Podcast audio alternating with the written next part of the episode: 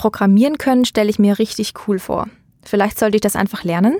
Moneymates, der Wirtschaftswoche-Podcast, der dich erfolgreich macht. Mit Tina Zeinlinger und Jan Guldner.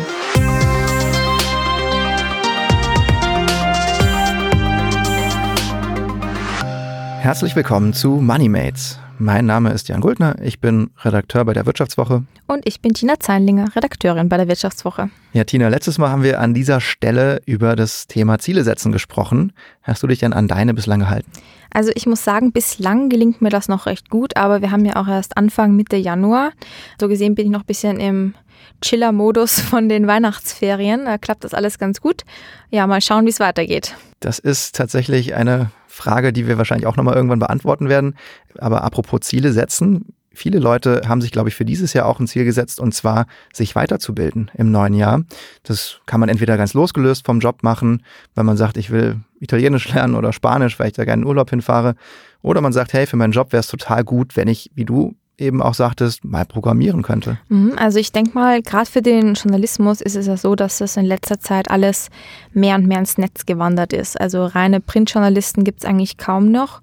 Und ich glaube, dass es auch so Redakteuren wie uns ganz gut tun würde manchmal, wenn man sagen kann, ich programmiere mir meine eigene Website, mache einen eigenen Blog oder ich kenne mich aus mit Statistiken, mit Daten, wie ich die grafisch schön aufbereiten kann oder ich kann irgendwie tolle Modelle, interaktive Grafiken basteln und so weiter. Also ich denke mir, programmieren kann durchaus nützlich sein. Ja, absolut. Und ich meine, äh, da steckt ja auch wahnsinnig viel dahinter, was man vielleicht als Leser manchmal gar nicht so richtig oder als Nutzer gar nicht so richtig merkt. Äh, man sagt dann auch immer mal schnell oder hört dann mal schnell vom Chef, ja, mach doch mal eben ein Video, mach mal eben einen Podcast, mach doch mal eine coole Insta-Story zu deinem Text und sowas. Aber im Hintergrund ist es dann doch technisch alles relativ aufwendig und kompliziert. Genau, vor allem für so um, ähm, kreative Freigeister, sage ich jetzt mal, wie hm. viele Journalisten sind, ist das anfangs alles total überfordernd. Und ich kann mir durchaus vorstellen, dass es vielen, vielen Menschen ähm, im Job ähnlich geht, die jetzt vor allem Corona-bedingt vielleicht einfach alles online machen müssen und sich mit der Technik hint und vorn einfach nicht mehr auskennen. Ja, und es ist auch nicht nur technisch wichtig, sich weiterzubilden, sondern eigentlich für alle Menschen, die arbeiten in allen möglichen Bereichen. Also Lehrer müssen sich jetzt auch im digitalen Unterrichtsformen weiterbilden. Ärzte lernen ja in Schulung auch ständig irgendwie neue Krankheitsbilder, neue OP-Techniken, Behandlungsformen und sowas. Und Ingenieure, die vielleicht irgendwie jetzt noch die letzten paar Jahre schön Dieselmotoren frisiert haben, die müssen halt jetzt auch mal gucken, ist vielleicht auch sinnvoll, mal Elektromobilität besser kennenzulernen und da mich weiterzubilden. Ich glaube vor allem, dass jetzt in der Corona-Krise bei vielen auch so das Thema Weiterbildungen aufgepoppt ist. Also viele Arbeitgeber ähm, zwingen ja mehr oder weniger ihre Mitarbeiter dazu, sich umzuschulen oder weiterzubilden, vielleicht auch in einem anderen Themengebiet, weil man jetzt eben ähm, Aufgaben von Kollegen oder so übernehmen muss. Andere sitzen pausenlos im Homeoffice, müssen zum ersten Mal, wie gesagt, alles digital machen und ich kann nur von mir sagen, wenn man dann so zu Hause sitzt und merkt, okay, der Kollege aus der Technik oder von der IT ist jetzt nicht ähm, irgendwie ein Stockwerk unter dir oder mein super toller Kollege aus dem Geldresort, der sich super mit Excel auskennt, ist auch nicht da. Was mache ich da? Und ich glaube, dass so eine Weiterbildung oder so ein Kurs, gerade jetzt, Corona-Krise, für viele durchaus ja, eine Idee ist. Absolut. Und das geht auch ganz schön vielen Menschen so, wenn man sich die Zahlen mal anguckt das Adult Education Survey, das ist so eine repräsentative Befragung, die alle zwei Jahre durchgeführt wird, die sich mit Weiterbildung befasst. Die kam zum Beispiel zu dem Ergebnis, dass mehr als die Hälfte, also 54 Prozent der Erwerbsbevölkerung, schon im Jahr 2018 eine Weiterbildung gemacht hat. Also das ist so viel wie noch nie. Das Weltwirtschaftsforum, auch immer so eine Institution mit vielen spannenden Zahlen, hat dazu einen Future of Jobs Report rausgebracht. Darin steht zum Beispiel, dass bis 2025 97 Millionen Jobs entstehen, aber gleichzeitig 85 Millionen Stellen wegdigitalisiert werden. Die Hälfte aller Mitarbeiter der befragten Unternehmen benötigt deshalb eine Form der Umschulung. Und 94 Prozent der befragten Führungskräfte erwarten sogar von ihren Mitarbeitern, neue Fähigkeiten zu lernen. Wow, also das ist anscheinend ein echt großes Thema. Und weil das eben so ein großes Thema ist, gibt es im aktuellen Heft auch einen richtig großen Artikel drüber zum Thema Weiterbildungen. Verlinken wir euch natürlich auch alles nochmal in den Show Notes. An dem Titel mitgeschrieben hat auch der Jan und natürlich auch einige andere Kollegen, unter anderem auch die Christine Rau, die ist ähm, stellvertretende Ressortleiterin der Vivo in den Ressorts Erfolg und Innovation. Und bevor wir uns jetzt alle gleich Hals über Kopf in alle möglichen Weiterbildungen und Kurse und so weiter ähm, stürzen, wollte ich irgendwie vorab von ihr wissen, warum sind Weiterbildungen überhaupt sinnvoll? Wer glaubt das, was er einmal in der Uni gelernt hat, das reicht aus, um das ganze zukünftige Berufsleben zu bestreiten, der ist leider völlig schief gewickelt. Also man muss einfach sagen, dass es heute wirklich mehr denn je so ist, dass man sich ständig weiterbilden muss, um ähm, auch ja, auf der Höhe der Zeit zu bleiben, um im Job mithalten zu können.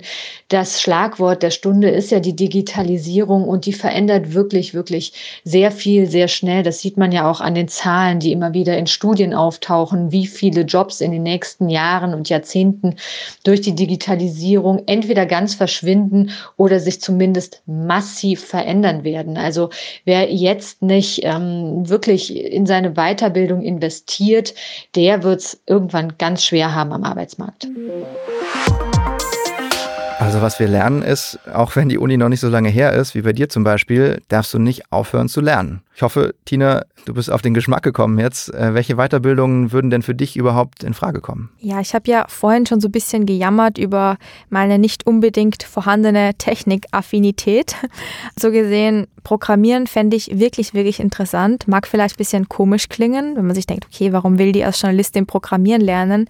Aber ich denke jetzt zum Beispiel auch an diese ganzen Netflix-Serien. Das sind immer die erfolgreichen Nerds, irgendwelche Programmierer und auch die Kriminellen sind irgendwie keine Gauner mehr, sondern irgendwelche Technik-Freaks, die Bitcoins entschlüsseln, irgendwelche ähm, cyberkriminellen Sachen machen. Also ich stelle mir Programmieren, ja plump gesagt, einfach cool vor kann ich total nachvollziehen. Also es hat irgendwie auch, wenn man das nicht so richtig kann, glaube ich, was total Mystisches irgendwie, wenn man so denkt, die zaubern da rum mit ihren Befehlen und so und am Ende steht da was auf dem Bildschirm, was man nicht so ganz checkt. Genau, ist ja auch irgendwie eine neue Sprache. Also so fern von unserem Berufsbild ist das, glaube ich, gar nicht. Das stimmt. Und ich meine, auch als Journalist kann man ja auch total coole Recherchearbeit und sowas damit machen.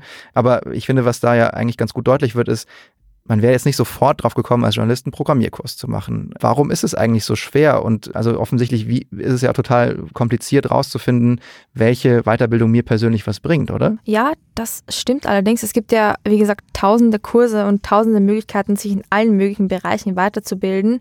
Was man überhaupt lernen soll, das weiß aber zum Glück auch die Christine. Da gibt es ganz verschiedene Möglichkeiten. Also da kann man zum Beispiel in erster Linie mal mit seinem Vorgesetzten in Austausch gehen und den mal fragen, naja, wo siehst du denn meine Stärken? Wo sehe ich auch selbst meine? In welche Richtung würdest du sehen, kann ich mich hier auch im Unternehmen weiterentwickeln? Das kann immer schon sehr, sehr hilfreich sein, um zu sehen, okay, wo kann ich denn hier auch im Unternehmen noch Schritte machen, wenn ich mich weiterbilde?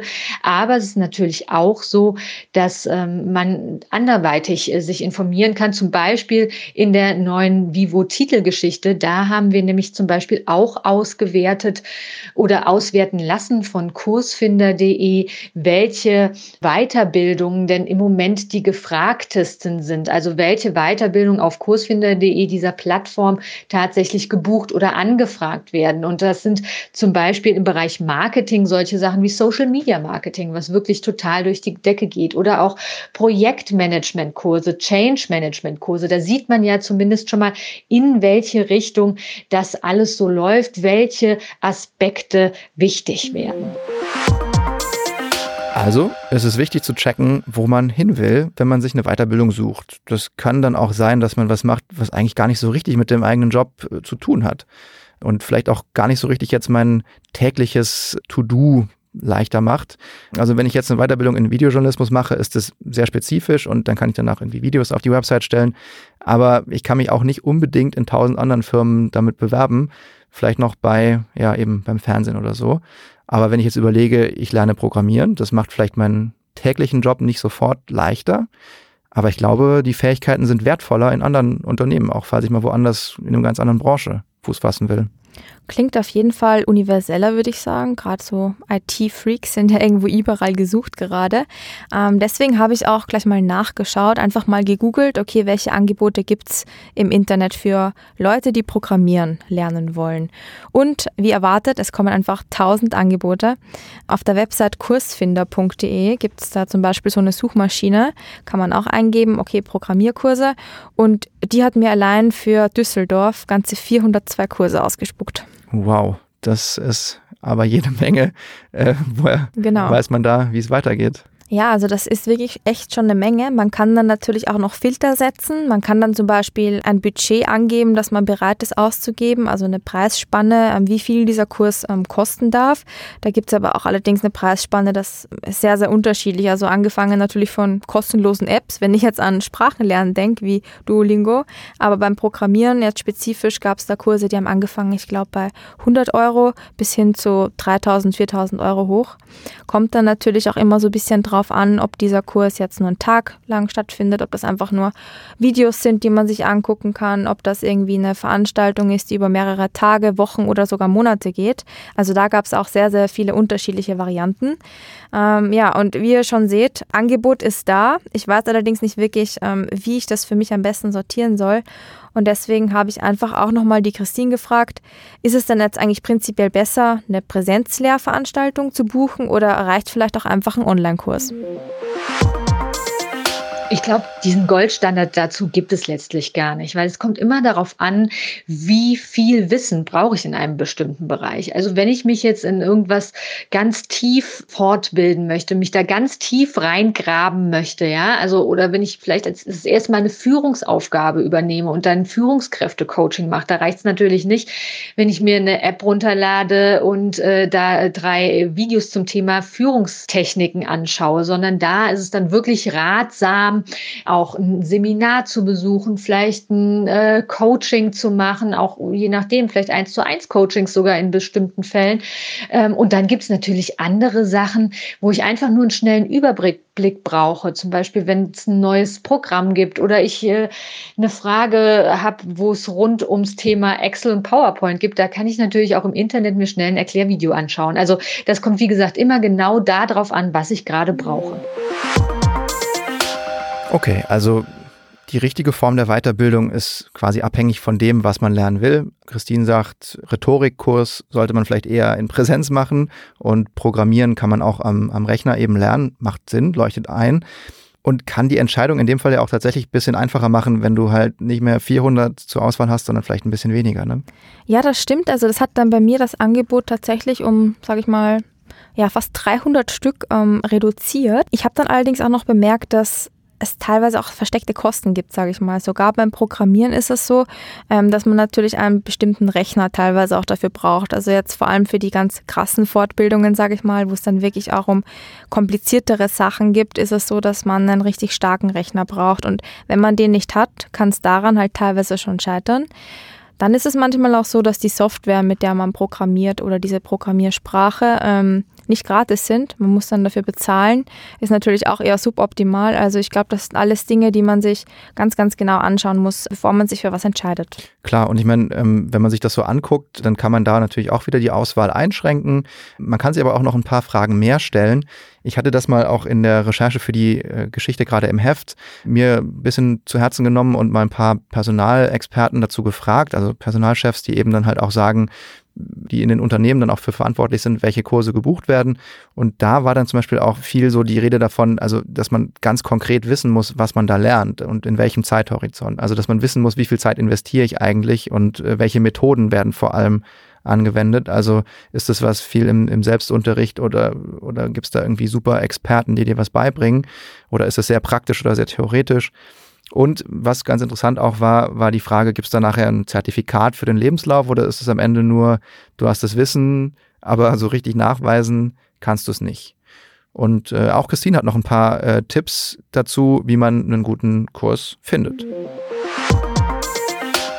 Ja, wenn man sich nach einer Weiterbildung umschaut, ist ja wie so oft äh, der erste Blick immer der ins Internet. Und was sagen denn die Leute, wie bewerten die bei Google oder auf den Plattformen eine bestimmte Weiterbildung.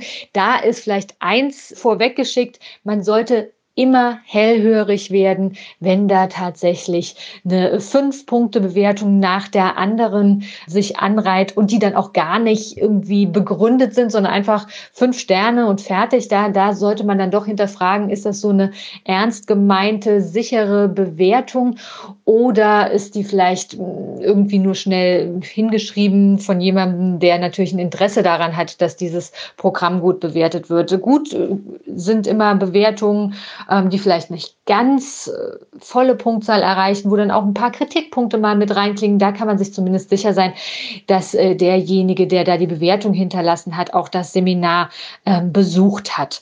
Dann natürlich ein weiterer Punkt ist, dass man sich mit Leuten unterhält, die sich vielleicht im gleichen Bereich schon weitergebildet haben. Denn die haben ja die meiste Erfahrung dann, ob sie ihren Anbieter weiterempfehlen würden oder nicht oder worauf man zumindest achten sollte, wenn man sich ein Seminar im Bereich XY aussucht. Mhm. Und jetzt möchte ich mal wieder ein bisschen volkswirtschaftlich klugscheißen, weil das ist, glaube ich, ein richtig, richtig großes Problem bei Weiterbildungen, dass man da oft nicht weiß, wie gut diese Dienstleistung ist, die man da eigentlich kauft. Also das nennt man Informationsasymmetrie, wie ich in meinem Studium gelernt habe. Verrätst du uns auch, was sich dahinter verbirgt? Natürlich. Das ist eigentlich das gleiche wie bei einer Arztbehandlung. Also man weiß, quasi nicht, wie gut diese Dienstleistung ist, die man ähm, erworben hat, bevor man sie konsumiert hat. Ist ein klassisches Problem, hat man genauso im Restaurant, sage ich mal. Wobei, da bezahlst du ja eigentlich, nachdem du die Speise bekommen hast. Aber prinzipiell lässt sich das ganz gut vergleichen, weil man kauft quasi eine Weiterbildung, weiß aber dann erst im Endeffekt, nachdem man diesen Kurs gemacht hat, wie gut er war. Das ist tatsächlich eine sehr wichtige Frage, der man sich durchaus ein bisschen widmen sollte. Kaufen ist aber auch ein gutes Stichwort eben dafür, dass offensichtlich auch immer ein Geldbetrag fließen muss an den Dienstleister, der dir das eben ermöglicht, das Lernen. Und die Frage ist ja, kommt das aus deiner Tasche oder vielleicht auch aus der von deinem Arbeitgeber? Ja, ich hoffe, dass das nicht alles aus meiner Tasche kommen muss, vor allem wenn das eine Weiterbildung ist, die vielleicht auch meinem Job und meinem Arbeitgeber dann was bringt, weil ich habe tatsächlich gesehen, dass es so Kurse gibt, also ein R-Kurs zum Beispiel, das ist so ein statistisches Tool, das verwenden Statistiker zum Programmieren, vor allem auch Ökonomen. Und da kostet ein Kurs teilweise ja 13.000 Euro und ich habe das an der Uni gratis bekommen. Also wenn man das in Relation setzt, denkt man sich schon so, hm, hättest du mal besser aufgepasst. Ja, das sind durchaus große Beträge und ich habe da auch mal mit ein paar Personalverantwortlichen drüber gesprochen, eben die halt dann auch mal so einordnen können, wann wird das eigentlich bezahlt und wann nicht. Und da sind mir so ein paar Sachen aufgefallen. Das eine ist, natürlich diese ökonomische Abwägung, die wir eben angesprochen haben, lerne ich was ganz Spezifisches für dieses Unternehmen oder lerne ich was total Universelles? Ist mein Humankapital für alle Firmen gleich wertvoll oder halt nur für diese eine Firma besonders wertvoll? Und das ist eigentlich ja schön, irgendwie, wenn du was Universelles lernst, dann haben andere Firmen auch Bock drauf, dich anzustellen. Aber da muss man sich halt fragen, ob der Arbeitgeber einen Anreiz hat, dich weiterzubilden, wenn du damit gleich zum nächsten Konkurrent läufst. Und da gibt's eben oft auch Klauseln, dass du für eine gewisse Zeit nicht wechseln darfst oder dass du halt, wenn du wechselst, eben die Kosten anteilig übernimmst. Krass, gut zu wissen. Ja, das könnte sonst teuer werden. Mhm. Und ähm, es gibt halt dann auch noch ein also wenn man so will, sagen Unternehmen ja auch dann trotzdem, es gehört auch zum guten Ton, Mitarbeiter weiterzuentwickeln und selbst wenn man jetzt nicht sehr jobspezifisch weitergebildet wird, lohnt es sich, denke ich, dann in dem Fall trotzdem mal danach zu fragen, ob es da ein bisschen Unterstützung gibt. Und wenn es halt vielleicht nicht monetär ist, dann vielleicht wenigstens mit freien Tagen oder ein bisschen Entlastung, damit man Zeit zum Lernen hat. Ja, also wenn man jetzt rein von den ähm, Kosten irgendwo denkt, spricht das ja schon sehr für eine jobspezifische Weiterbildung, würde ich sagen. Vor allem, wenn man jetzt eigentlich in seinem Job ganz glücklich ist und nicht unbedingt wechseln möchte, wird es sich ja schon anbieten, einfach einen Kurs ähm, zu buchen, der vielleicht vom Arbeitgeber übernommen wird oder sogar auch intern angeboten wird. Also da gibt es ja bestimmt vor allem in den größeren Unternehmen viele, viele Möglichkeiten. Ähm, wobei ich sagen muss, so eine universelle Fähigkeit Programmieren macht natürlich auch schon Sinn, vor allem in so ja, arbeitsmarktunsicheren Zeiten wie gerade eben. Also wenn man da vorweisen kann, hey, ich kann super gut JavaScripten oder was auch immer oder ich kann von mir aus auch nur, äh, bin Excel-Profi. Was heißt nur? Das ist äh, bewundernswert genug, sage ich mal. Ähm, ich glaube, das bringt einem doch auch schon weiter. Absolut. Und ich glaube, was man da jetzt am Ende so als Fazit ziehen kann, ist dann auch der Gedanke, dass jede Weiterbildung in einem gewissen Sinne eine Investition ist in dich selbst. Deshalb solltest du dich auch selbst drum kümmern. Also was du lernen willst und wo dich das hinbringt, das musst du halt bestimmen. Und wer am Ende dafür bezahlt, ist dann so ein bisschen Verhandlungssache. Selbst wenn du selbst dafür aufkommen musst, kann es das wert sein. Ja, vor allem wenn die Rendite davon natürlich überproportional hoch ist, sage ich mal. Und das verspricht man sich ja von der Weiterbildung. Richtig. Ja, und das war's dann auch schon für diese Woche mit MoneyMates. Den Link zum Weiterbildungstitel findet ihr, wie gesagt, in den Show Notes und auch unsere Kontaktdaten sind da. Und falls ihr selbst nachdenkt über eine Weiterbildung oder auch selbst noch nicht genau wisst, was ihr machen wollt oder vielleicht auch einfach einen coolen Kurs habt, den ihr uns empfehlen wollt, schreibt uns gerne bei WhatsApp, per E-Mail oder in den üblichen Social-Media-Kanälen. Wir sagen jedenfalls danke fürs Zuhören, schön, dass ihr dabei wart und verabschieden uns wie immer mit den Börsenboomern. Und diesmal gibt es von Martin Gerd, ein Geldredakteur bei der Wirtschaftswoche, ein paar Tipps, wie ihr Weiterbildungen von der Steuer absetzen könnt und wann ihr für eine Weiterbildung auch in Urlaub gehen könnt. Qualifizierte Ausbildung ist kostspielig. Nicht immer zahlen die Arbeitgeber die dafür nötigen Ausgaben. Die betroffenen Arbeitnehmer können jedoch einen Teil dieser Weiterbildungskosten steuerlich absetzen. Dafür muss die Maßnahme allerdings einen direkten Bezug zum jeweiligen Job haben. Das schließt allerdings auch Umschulung für einen neuen Job ein. Sind diese gesetzlichen Bedingungen erfüllt, lassen sich die Bildungsausgaben als Werbungskosten absetzen. Was ist genau absetzbar? Dazu gehören beispielsweise die Kursgebühren, die Kosten für die An- und Abreise sowie für die Unterkunft. Für Essen und Trinken gibt es Verpflegungspauschalen, die pro Tag gesetzlich festgelegt sind und die lassen sich dann ebenfalls absetzen. Es gibt allerdings Arbeitnehmer, die so wenig verdienen, dass sie sich eine Weiterbildungsmaßnahme nicht leisten können. Die sollten prüfen, ob sie nicht Anspruch auf eine staatliche Bildungsprämie haben. Nun gibt es eine bestimmte Sonderform, die nennt sich Bildungsurlaub. Die ist in 14 von 16 Bundesländern gibt es einen gesetzlichen Anspruch darauf. Ausgeschlossen sind derzeit nur Bayern und Sachsen. Dieser Bildungsurlaub umfasst in der Regel fünf Tage pro Jahr. Man kann allerdings auch über zwei Jahre zusammenlegen. Das heißt, man kann in einem Jahr auch zehn Tage Bildungsurlaub nehmen. Dann würde eben halt im kommenden Jahr der Bildungsurlaub ausfallen. Und gesetzlich ist es so geregelt, dass die Kosten für diesen Bildungsurlaub der Arbeitnehmer selbst tragen kann. Und dann gilt das, was auch für alle anderen Weiterbildungskosten gilt, dass dann eben halt die Bedingungen erfüllt sein müssen für die steuerliche Abzugsfähigkeit. Und damit sagen wir vielen Dank fürs Zuhören und bis zum nächsten Mal. Servus, Pfirti und Baba. das war MoneyMates, der Wirtschaftswoche-Podcast, der dich erfolgreich macht, mit Tina Zeinlinger und Jan Guldner. Produziert von Anna Hönscheid.